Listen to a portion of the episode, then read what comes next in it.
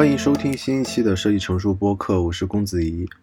嗯，这一期我会聊一聊前几天我答的一个知乎的问题。这个知乎的问题是关于听闻了阿里巴巴将要取消 UI 交互岗位的招聘，取代以全链路的设计。然后这个题主问大家对这个概念的提出有什么样的看法？嗯，我第一次听到全链路设计这个概念，也是在我和我的阿里的导师聊天的时候。嗯，他在提到，就是说阿里正在筹备做这样的事情，他在之后的职业规划中也尽量想从现在的交互设计的岗位转到所谓 U 叉 D 这样的一个岗位。嗯，然后我想以一个已经离职，然后以一个更外部的视角来看一看这样一个问题，因为在看看待这样一个问题的时候，因为你抛出了一个新的概念，嗯，全链路是什么？对设计师有一个什么样的新的要求？嗯，很多设计师会先比较焦虑，那我现在的呃能力或者是技能是不是就没有那么多意义了？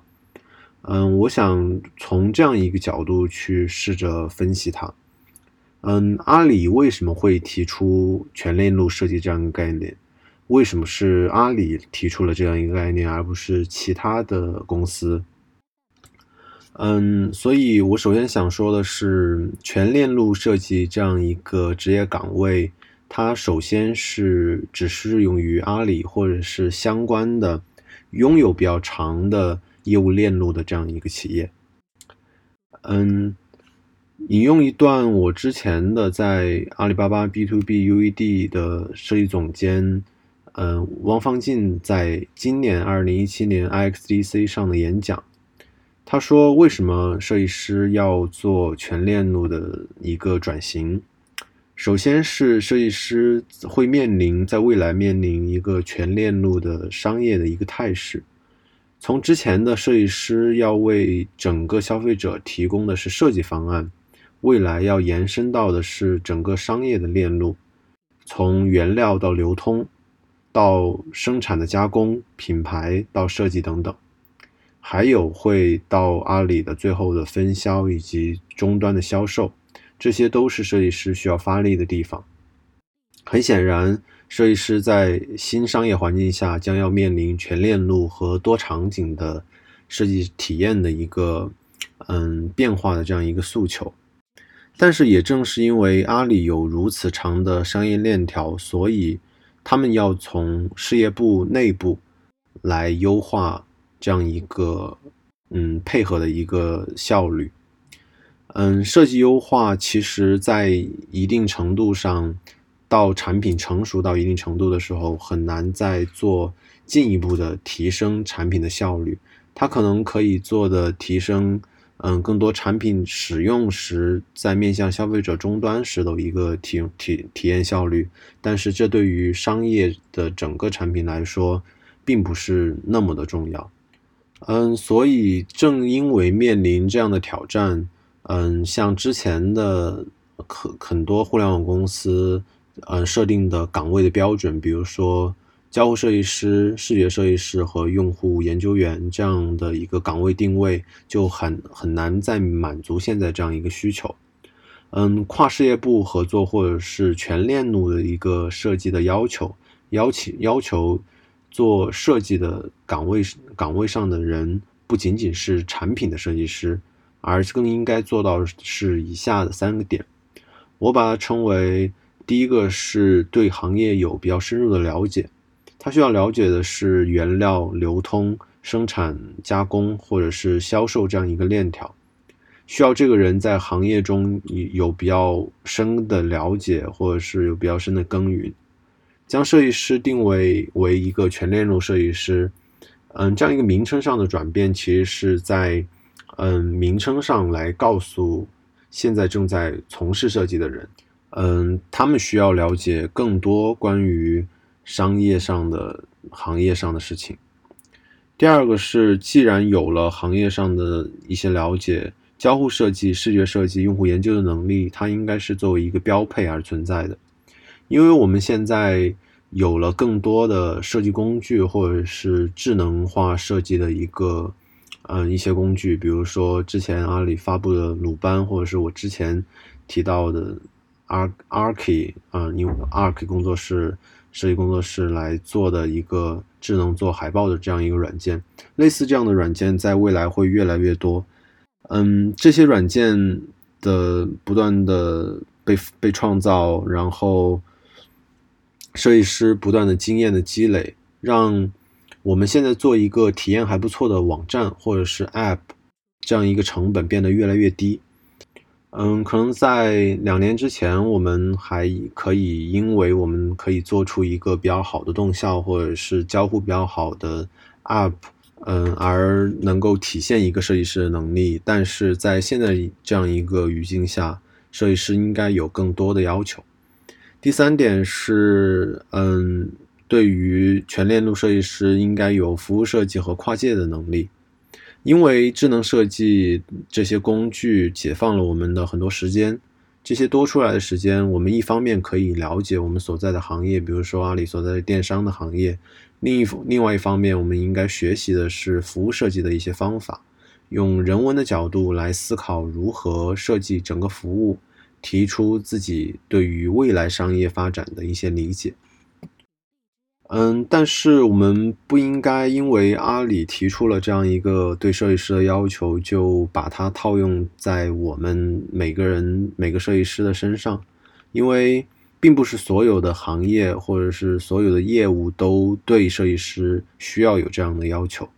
许多行业是没有很长的商业链条的，很多公司并不是需要开拓一个新的业务线。嗯，比如说我一直在做的理设计工作室，或者是所谓设计外包、设计咨询这样一个行业，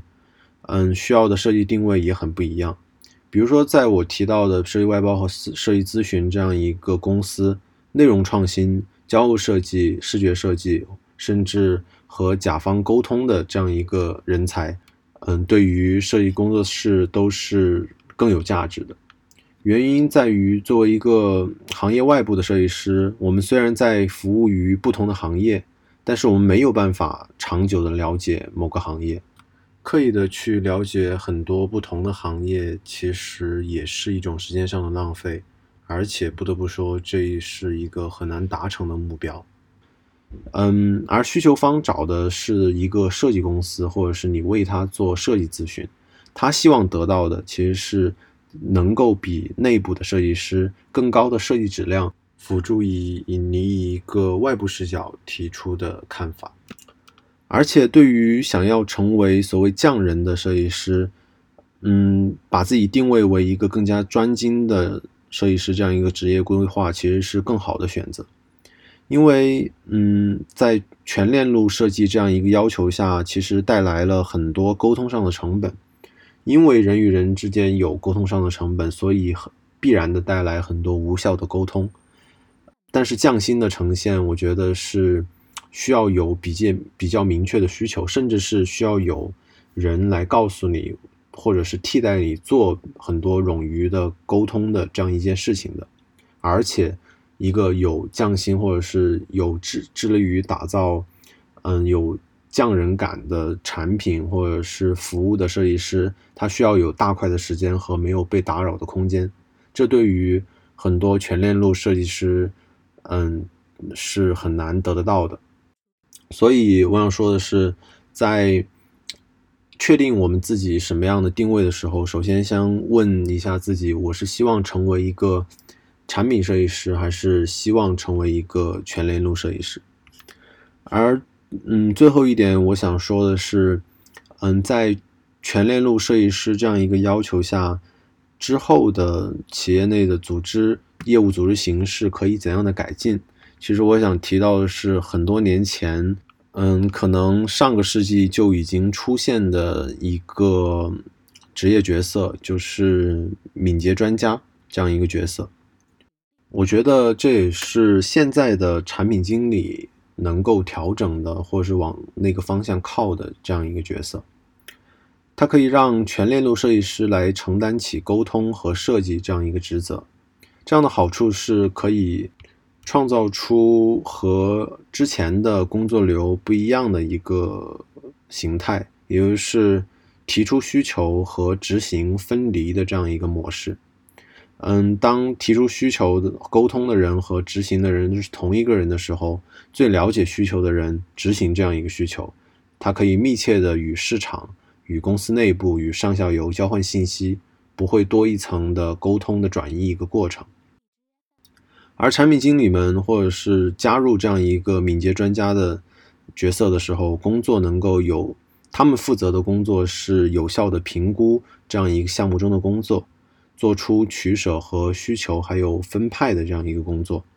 在项目推进的过程中，与各方协调资源，最重要的是保证方案的一个实施进度，保证方案不延期。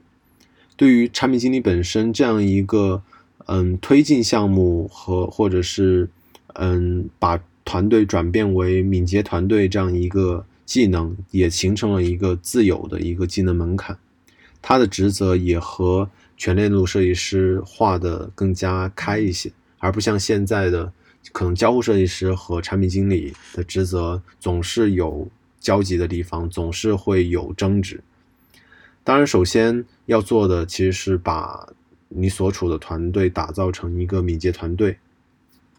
也就是在这样一个团队中，沟通和执行需求的是一类人，他叫全链路设计师。另外一类人是敏捷专家，他的职责是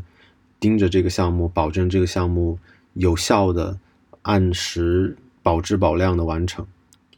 我觉得在考虑岗位分工的时候，可以有一个参考标准，也就是在这个问题中有没有矛盾。嗯，当有矛盾产生的时候，就可以考虑把职责给分开。比如说，在我所设想的这样一个工作流中。快和好其实就是一组矛盾，所以在这样一个工作流中，职位的划分的目的是为了平衡矛盾，而不是像现现在的这样一个情况，职位的划分是因为每个人有不同的技能。OK，这就是我对全链路设计的这样一个理解。我试着从他的阿里提出他的一个动机入手来考虑。他为什么提出这样一个新的设计师的定位，也提出我们可以不用的刻意的往全链路设计这样一个概念上靠，可以想一想自己想要成为怎么样的设计师，然后我也只是设想了一下，我觉得可以理想的职位划分的状态，就是沟通需求和执行结合，